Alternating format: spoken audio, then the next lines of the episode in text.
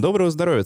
Это подкаст о качестве жизни простыми словами, без шапки. С вами Антон Бойко, и пока Полина ползает где-то в горах, Ира Шубина, шеф-редактор Купрума. Всем привет! Как обычно, если вам нравится наш подкаст, пожалуйста, поставьте нам оценку и отзыв на площадке, где вы нас слушаете. Ну что, пандемия коронавируса уже год. И тогда, и сейчас кажется, что сложнее всего пришлось медикам. Я думаю, это неоспоримый факт.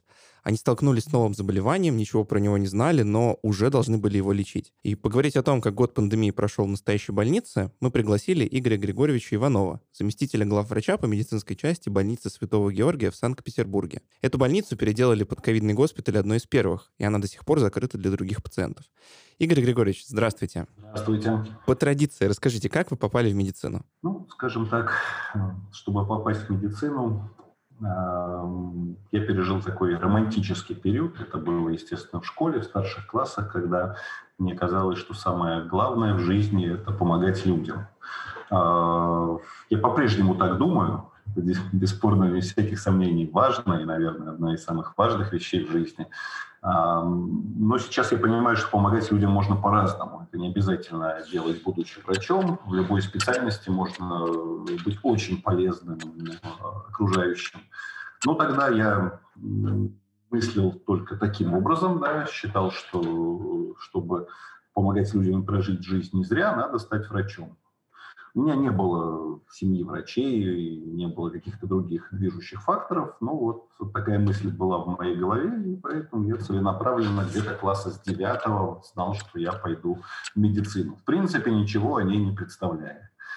А, ну так, э, счастливо сложилось, что в итоге я не пожалел о своем выборе и доволен. Здорово, спасибо большое. Для контекста нас слушают из разных частей, даже можно сказать света. Можете рассказать, на чем, а, можете рассказать о больнице, на чем больница Святого Георгия специализировалась до пандемии и чем она занимается сейчас?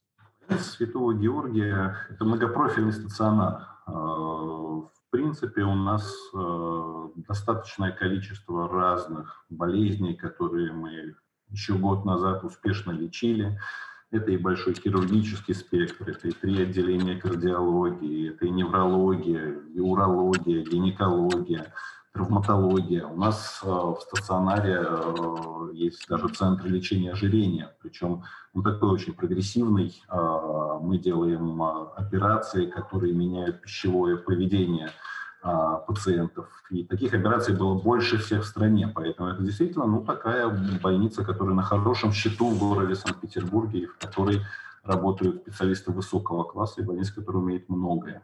Расскажите нам, как изменилась ваша должность с начала пандемии и во время пандемии, чем занимались до, чем занимаетесь теперь? Ну, должность-то принципиально не изменилась. То есть я как и до этого занимался организацией лечебного процесса, так и продолжаю заниматься. Изменился, ну, наверное, характер и объем того времени, который я, ну, по крайней мере, поначалу тратил да, на все процессы. Если, в принципе, год назад все было достаточно стабильно, понятно, и каждый знал свой маневр, то год назад, правда, все перевернулось, и жизнь действительно пошла значительно по-другому, и в какой-то период был, ну, наверное, месяц работы, ну, практически в круглосуточном режиме, причем, ну, не только моей, это, конечно, было у всех. Угу. А, хочется поговорить о начале пандемии, как сейчас это, наверное, выглядит довольно туманно, скажем, как э, такой туман войны на нас всех резко спустился. Вот э, вы помните момент, когда появился первый пациент с ковидом в больнице? Как вообще это все воспринималось поначалу? Да, конечно. Ну, для этого, наверное, нужно немножко предыстории. А, нас перепрофилировали 16 марта 2020 года, причем посыл был такой, что мы были больницей, которая принимала грипп, ОРВИ и внебольничные пневмонии. Все, в принципе, понимали, что, конечно, под маркой этих болезней как раз и может появиться новая коронавирусная инфекция. И наша задача на том этапе, просто ковид лечила больница Боткина, одна единственная, и ковида было не так много. И наша задача была грамотно больных фильтровать, да, оставить у себя грипп, пневмонию, РВИ, в то же время рано выявить ковид и перевести в больницу Боткина. Ну, такая задача, прямо скажем, простая и очень творческая. И в конце концов, естественно, ну, если можно сказать таким термином, ковид проскочил. То есть оказались те больные, которые такие прошли фильтр приемного покоя, да, и они оказались у нас с ковидом. Первый такой больной, у которого был выявлен анализ, это был 24 марта. Да, я прекрасно помню этот день, и, ну как, да, это было, скажем так, непросто, потому что не было какого-то отработанного алгоритма действий. Да. Тогда еще мы пациентов переводили, они в больницу Боткина не лечили у себя. Ну, конечно, я это хорошо помню. То есть вас сначала перепрофилировали, а потом только у вас появился первый пациент, э, правильно? Да, да, потому что, ну, скажем так, первый пациент с ковид в Санкт-Петербурге появился 6 марта. Вообще самый первый пациент. Вот на тот период, когда мы начали лечить РВИ, грипп и пневмонии, количество больных ковид в Петербурге измерялось единицами, ну, может быть, десятками. Поэтому предполагалось, что больницы Боткина хватит. И мы были, скажем так, такой учреждением, ну, которое должно было сортировать пациентов, скажем так, во многом. Да. Но в итоге этот план уже через очень краткое время не состоялся, ровно потому, что больных ковид стало больше. А как, как вот э, можно назвать больницу, где лечат ковид? В, у, у обывателя есть слово ковидарий. Я вот не знаю, оно имеет какую-то негативную коннотацию в врачебной среде, когда так говорят? Для меня нет, честно говоря, я такого чего уж ужасно вот вижу. Понятное дело, что все так или иначе вырабатывают определенный сленг. Ну, ковидарий так ковидарий. Да. А, да нет, ну все же сейчас все в целом достаточно открыто и достаточно много репортажей из красной зоны и а, ни для кого не секрет все-таки, что там внутри происходит. Ну да. Понятное дело, что вход и допуск э, посетителей ограничен, но тем не менее э, это не какое-то секретное учреждение, которое стоит называть ковидарием. Поэтому, ну, не знаю, для нас это больница, оказывающая помощь пациентам с COVID-19. Ага.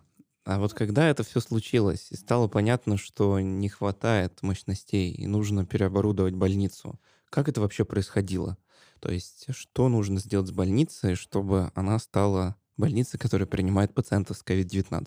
Ну, у нас, в общем-то, были даже строительные процессы, то есть мы строились. Нам был необходим санпропускник, которого, естественно, в учреждении нет, так как оно не инфекционное и не задумано соответствующим образом.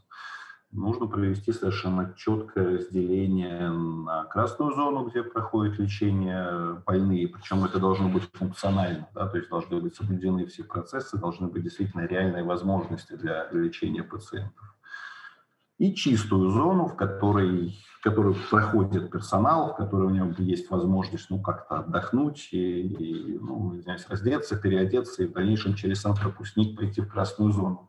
Естественно, раз его нет, то его необходимо построить. И это не просто. Это для начала нужно было придумать, как это сделать, потому что нет готовых каких-то универсальных решений, и, и не могло быть и потом ну, это физически сделать. У нас он пропускник, э, а это, ну так что, понимаете, у нас смена, ну, условно говоря, одновременно заходит, выходит 150 человек. Ну, естественно, разбиты по времени, но тем не менее, за сутки это 150 человек. И они должны иметь возможность зайти, одеться в костюмы. То есть это нельзя сделать на площади, ну, там, 2 на 3. Да, это какое-то такое масштабное строение. А когда они выходят, то есть они безопасно раздеваются, принимают душ и переодеваются в мирское, скажем так, и идут дальше. Да? То есть это ну, целая стройка. Да, естественно, мы приспособили многое из того, что было в больнице, да, но нам пришлось переделать пропускник целое отделение одно из отделений, в котором не было кислорода, ну, то есть оно бесполезно, в общем-то, в лечении ковид, да, и мы его перестроили под санпропускник. И когда мы будем выводить из, выходить из ковид, я надеюсь, что это такие случится, будет обратная стройка, нужно будет привести отделение в надлежащий вид для лечения обычных пациентов. А больницы часто становятся и становились центрами вспышек э, коронавирусной инфекции. Как ваши врачи и медперсонал перенесли э, пандемию, переносили? Ну, если к тому болели ли сотрудники, да, конечно, это, ну, к сожалению, абсолютно неизбежно, даже при том, что, ну, у нас, правда, с самого начала, в общем-то, было все для того, чтобы, э, скажем так, избежать массовой вспышки. У нас ее и не было, да, к счастью, да, но постепенно, постепенно за год работы, конечно, сотрудники заболевали, поэтому больше половины всех сотрудников у нас так или иначе переболело. Да, это достаточно много, но я думаю, что это совершенно неизбежно. По прикидочной статистике у нас и половина населения Санкт-Петербурга, ну, примерно, чуть меньше, а, скорее всего, уже переболела ковид.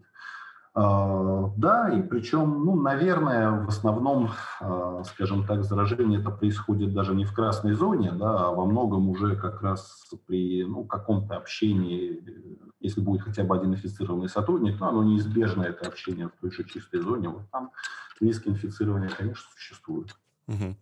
А изменилось как-то то, каких пациентов вы принимали в начале пандемии, принимаете сейчас? Да, конечно, да, потому что в начале Э, было достаточно мало опыта и информации о лечении таких пациентов амбулаторно. Более того, в самом начале э, была, ну, в общем, понятная установка госпитализировать всех, когда была не очень ясна сама суть инфекции, как лечить ее на дому. Более того, были, ну, что называется, эпидемиологические соображения. Э, этого не делать, чтобы исключить распространение инфекции. Поэтому был определенный пул легких больных, которые, конечно, могли лечиться дома. Да, это было в марте, в апреле. Да. Сейчас, ну, уже начнем, скажем так, с условной второй волны, да, по крайней мере, с лета в стационаре ну, находятся практически только среднетяжелые и тяжелые больные. Поэтому, естественно, больных вроде бы столько же, но нагрузка сейчас на персонал, ну, по большому счету, больше, исходя из того, что контингент тяжелее. А Получается, что вот эта вот условно вторая волна, она чувствуется э, тяжелее, чем э, первая, верно?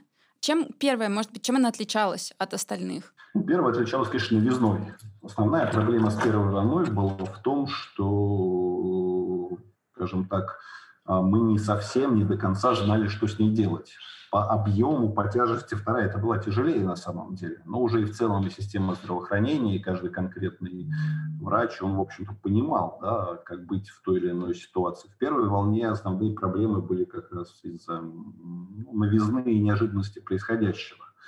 А вторая волна была тяжелее, было больше больных, она количественно была больше, было э, больше тяжелых случаев. И важную вот для, для меня, как для доктора, работающего в стационаре, а, она была тяжелее как раз ровно из-за того, что что не больной, тот тяжелый.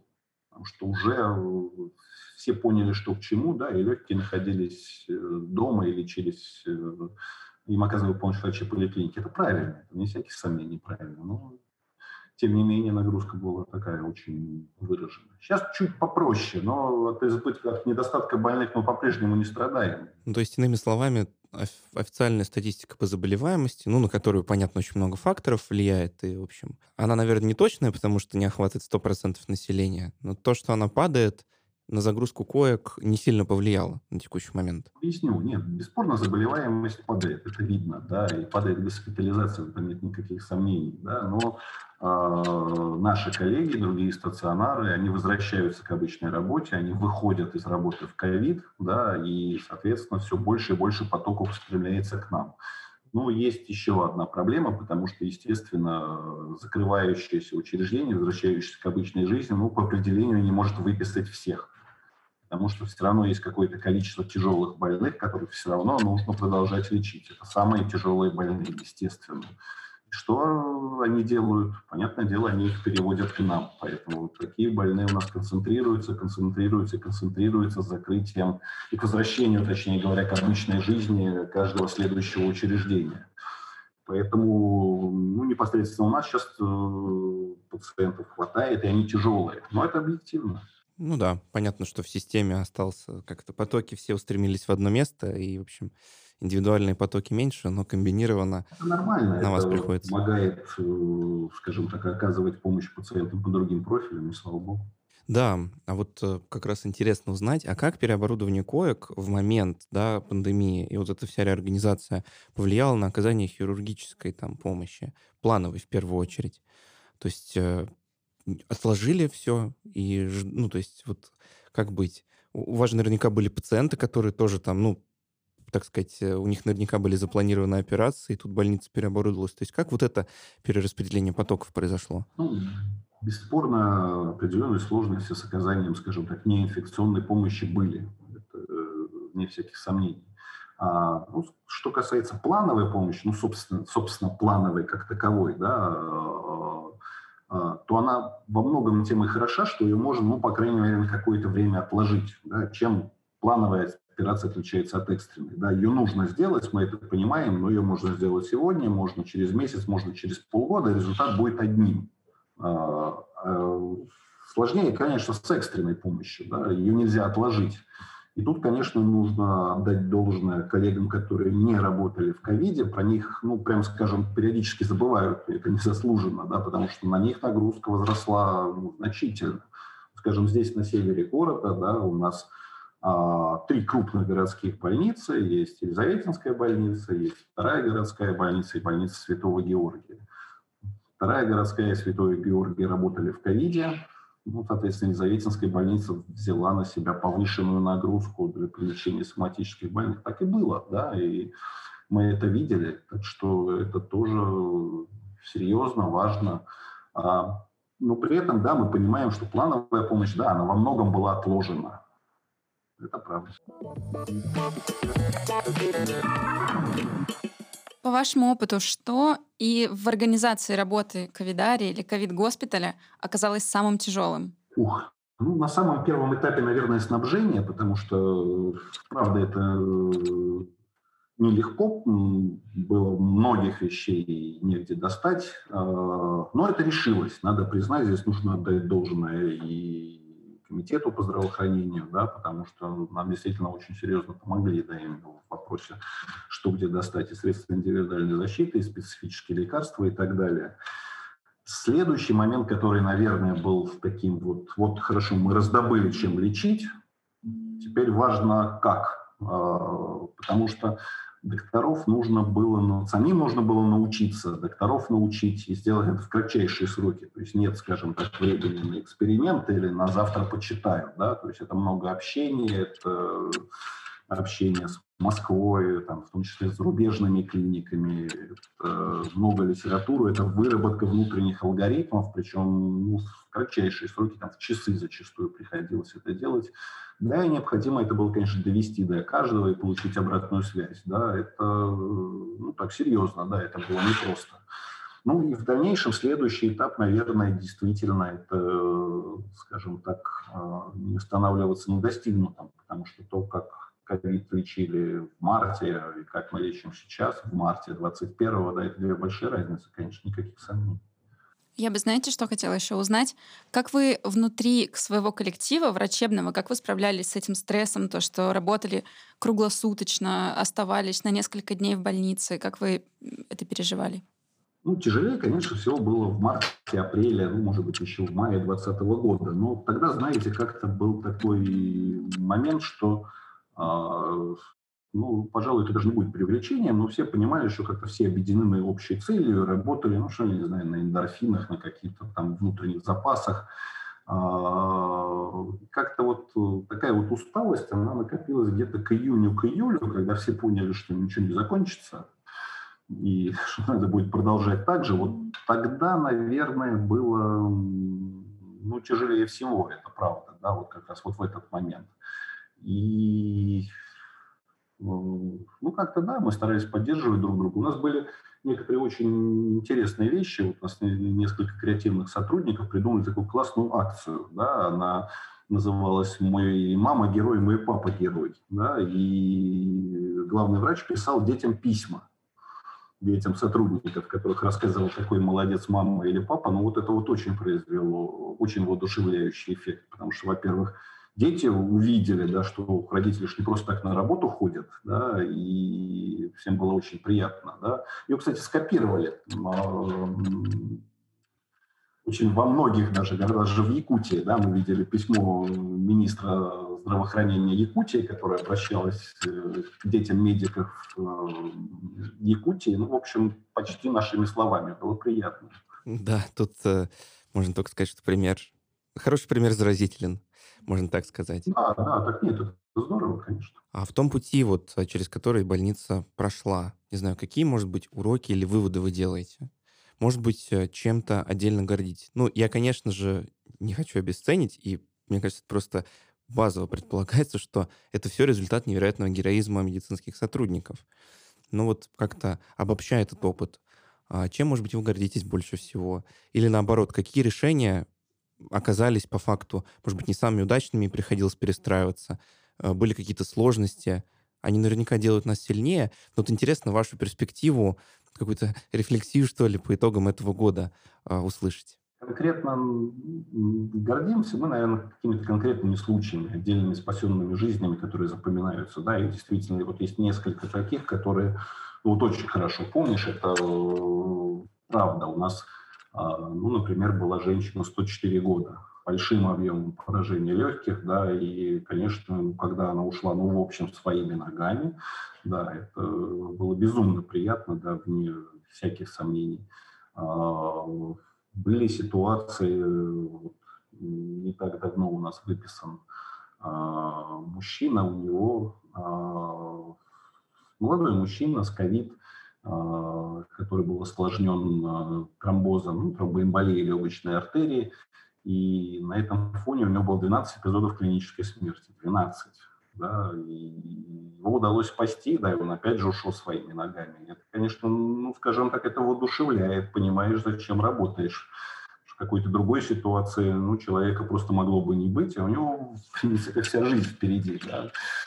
А, так что, да, вот такие конкретные моменты. Но есть и какие-то, вот, знаете, не так давно а, по видеоконференции было совещание, когда представлялись ну, цифры по регионам по пролеченным больным. А, это был конец 2020 года, и, к примеру, ну, я могу там ошибиться до цифры, но порядок будет такой. И в Чувашии, скажем, там, а, было пролечено 11,5 тысяч пациентов с ковид. Здорово, много. В больнице Святого Георгия 13,5 тысяч есть мы понимаем, если бы, грубо говоря, нас закинуть в Чувашию, то вот, в общем-то, всю Чувашию мы бы и вылечили. Да. А там много больниц, много учреждений. Так что так глобально понимаешь, что, оглядываясь назад, что работа действительно большая, и сотрудники делают гигантское дело, в этом нет. Ну, кстати, не знаю, я вот, честно говоря, ни от кого не слышал, чтобы это именно воспринимали словом героизм. Важная, серьезная работа, да, без всяких сомнений. А вы чувствуете, как вы сами за этот, за этот год изменились? Не знаю, посидел, наверное, дополнительно. Сложно сказать. Да. Нет, ну, мы все, конечно, стали опытнее, не всяких сомнений. Мы все значительно испытали себя на стрессоустойчивость, на быстро реагировать, да, наверное, гораздо больше, чем мы думали пожалуй, вот это ощущение, оно есть. Угу.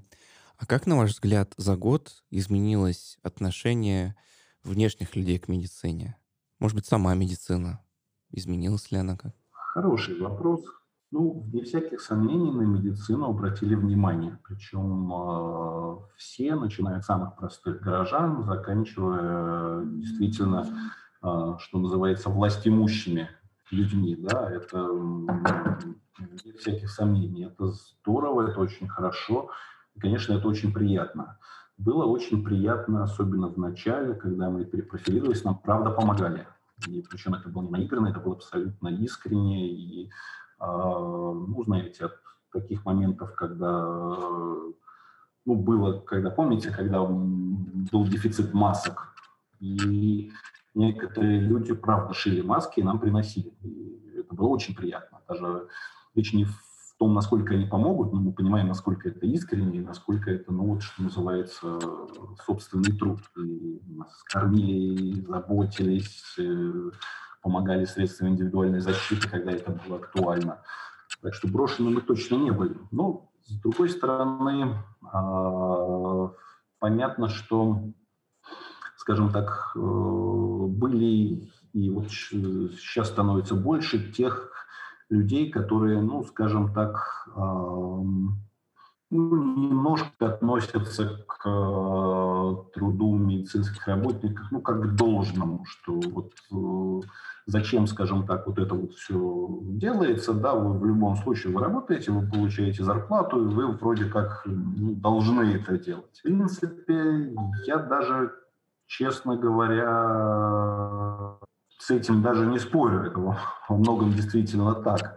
У вас в больнице работает много врачей, много ученых с разных э, научно-исследовательских институтов, университетов. Работа над поиском научных знаний на этом периоде, на период пандемии остановилась? Вы знаете, ведь нет, на самом деле ковид ведь это шклондайк для науки, так уж если откровенно.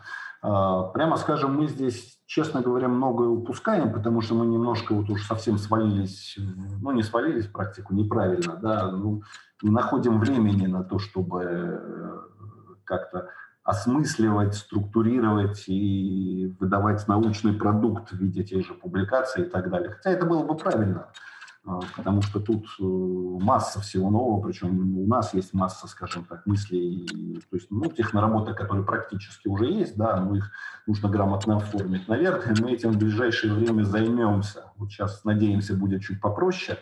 Поэтому нет, не остановилась, но бесспорно здесь нужен больше темп. Тут я полностью с вами даже соглашусь. А есть ли сейчас понимание, ну, как говорится, хочешь рассмешить Бога, скажи ему о своих планах, но тем не менее, какие планы сейчас у больницы на будущее? То есть каким, не знаю, горизонтом планирования вы сейчас мыслите? С учетом всей этой ситуации? Ну, если вопрос свести к тому, знаем ли мы, когда мы прекратим работать в ковиде, то не знаем. Это правда, и, и знать не можем. Да, это э, так и есть. Но планы у нас все равно существуют. Да. Скажем, сейчас в больнице строится новый корпус, который как раз задуман как корпус-трансформер, который если будет такая же ситуация, да, ну, обязательно ковид, грипп, все что угодно, который будет просто легко, без дополнительной стройки трансформировать, да, и именно э, в этом корпусе оказывать качественную помощь больным в случае эпидемического подъема любой инфекции. При этом сохранив основную деятельность в главном корпусе. Поэтому этот план, его, надеюсь, удастся реализовать в этом году, и тогда многие вещи станут проще, эффективнее, лучше и лучше для наших пациентов. Угу. Пока мы готовились к выпуску, я э, нашла инстаграм вашей больницы, увидела, что он очень активный, там как раз и вот про эту акцию э, «Мой мама, моя мама, мой папа герой», э, «Поддержи врача». Э, как вы думаете, зачем э, нужен такой активный инстаграм больницы? Немногие ведь могут таким похвастаться. Ну, во-первых, нам просто интересно. Да, у нас есть ответственный за Инстаграм Мария Валентиновна Ли, его ведет доктор, да, не какой-то специально э, обученный специалист в этой области. И, ну, правда, это интересно.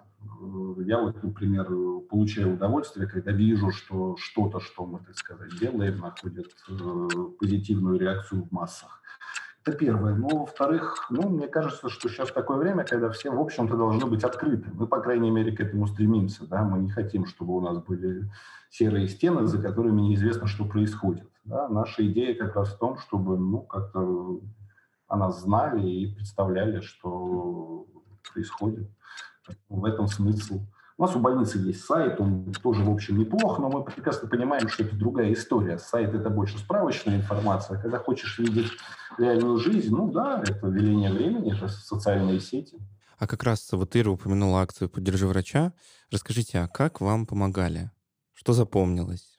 Что тронуло больше всего? Вы говорили о том, что маски шили люди. Есть ли что-то еще? Ну, больше всего тронуло действительно что-то, какие-то такие вот искренние порывы, когда э, что-то было сделано вот так своими руками, да, это не всяких сомнений, да, вот этот пример с масками, э, ну, были еще, вот, скажем так, подобные случаи, когда кто-то чисткой души или подвозил, или приносил что-то, или помогал, или, скажем так, помогал перевести что-либо, да, это бывало, да, это обычные люди, им огромное за это спасибо.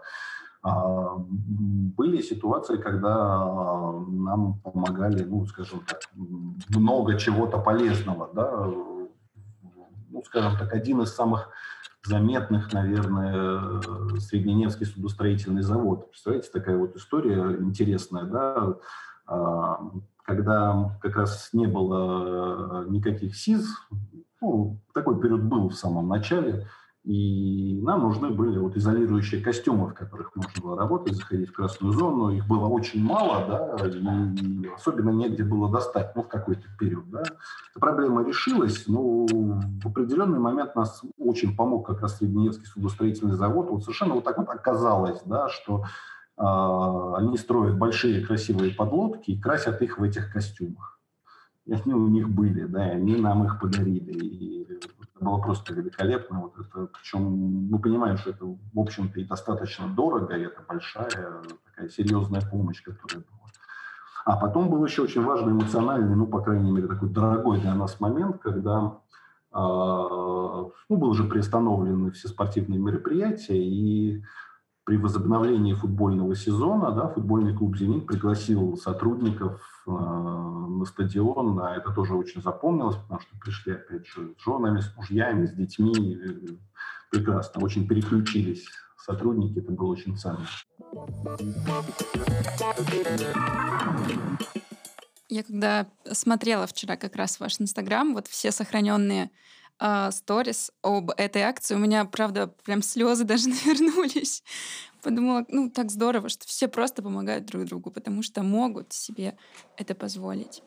А, такой у меня вопрос. Э, может быть, отчасти уже завершающий, уже не столько связанный с пандемией, но отчасти с ней связанный тоже, как обычному человеку проявлять благодарность врачам. Знаю, что часто врачи против э, каких-то подарков, может быть, там вот конфет особенно или алкоголя. Э, сейчас из-за того, что мы стали почаще обращаться к докторам, как проявить свою благодарность так, чтобы и врача не обидеть, и показать, как он много и важно нам помог? Ну, вы знаете, самое лучшее, это, конечно, искреннее человеческое спасибо. Вот это ничто не перекроет, да, это когда видно, что это искренне, да, и когда э, очевидно, что твою работу, усилия, частичку души ценят, это прекрасно, да, это запоминается, э, вне всяких сомнений. Какой конфеты, правда, наверное, не нужно. Лучше всего что-то вот как раз эмоциональное, да, потому что в любом случае, да, даже там, алкоголь, конфеты, колбаса и так далее, это съестся и, и забудется, а эмоция, она живет с нами. Класс.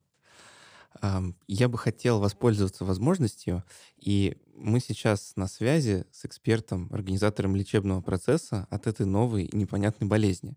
И хочется воспользоваться этим шансом и вот лично меня, я подкастом пользуюсь в личных целях, удовлетворяю свое любопытство. И вы знаете, что интересно узнать? Как изменился подход к лечению? То есть, ну, понятно, что в начале это было вообще непонятно, и, наверное, это был некий такой поиск, да, там, с фонарем в темной комнате, и так, наверное, весь мир действовал. Но вот если мы говорим о лечении ковида сейчас, то как бы вы оценили те практики, алгоритмы, которые сформировались в клинической деятельности? Ну, если позволите, тогда будет очень краткая лекция. Ну, потому что иначе не объяснить, да. Ну, С удовольствием, да. Постараюсь очень кратко. А, когда ковид появился, это вирус. Мы все это прекрасно понимаем. И какая первая мысль, которая возникает? Вот есть вирус, он вызывает тяжелую болезнь, которая сопровождается выраженным нарушением дыхания, часто приводит, к сожалению, к э, неблагоприятному исходу своего течения. Вот какая бы мысль возникла, наверное, у вас? Какое нужно лекарство? Ну, как... Лекарство, которое уничтожает этот вирус, правда? Угу. Ну, это абсолютно логично, да, и ровно так мысль развивалась марте, в апреле. То есть все искали средства, которые бы нейтрализовало вирус. Отсюда и вот перечень тех препаратов, которые используются для лечения ВИЧ-инфекции. Ну, если вы помните, да, они активно применялись в начале. Да. Другая куча противовирусных средств, сельтамивир и так далее. Да. Гидроксихлорохин, которому приписывали э, а, противовирусную активность, азитромицин, что, опять же, считалось, что, возможно, он влияет на вирус. И все эти усилия, в общем, ничем не заканчивались.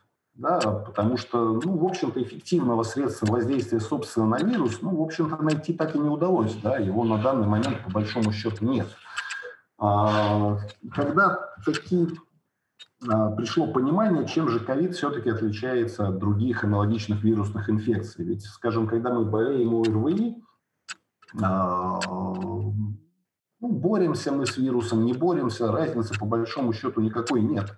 Да, ну, как знаете, тут анекдот. Если лечить ОРВИ, то пройдет за неделю, а если не лечить, то за 7 дней. Потому что другие вирусы, они не вызывают э, тех эффектов, которые производит ковид.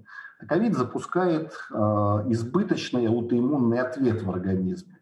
То есть организм начинает бороться с ковидом и делает это ну, настолько избыточно, что атакует собственные легкие.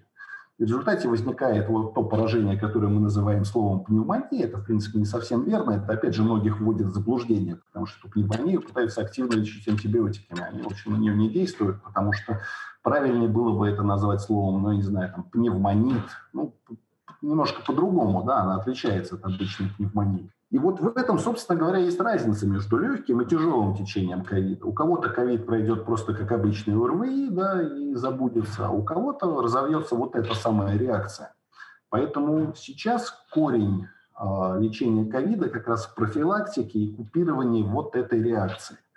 Поэтому понятно, что нужны препараты, которые угнетают избыточный аутоиммунный ответ. Вот это понимание, оно, ну, скажем так, стало четко формироваться где-то к концу мая, в июне, ну и в дальнейшем эта идея развивалась и вылилась в протоколы лечения, которые мы имеем на данный момент. Конечно, все равно, к сожалению, не всем удается помочь. Ну, однозначно большим. Это как раз вот к вопросу, да, если бы, скажем так, вот эти же инструменты, эти алгоритмы, эти понимания были у нас в начале марта 2020 года, нет сомнений, что какие-то дополнительные жизни бы удалось спасти. Ну да, понятно, что это исследование, в общем, наука, она не всесильна.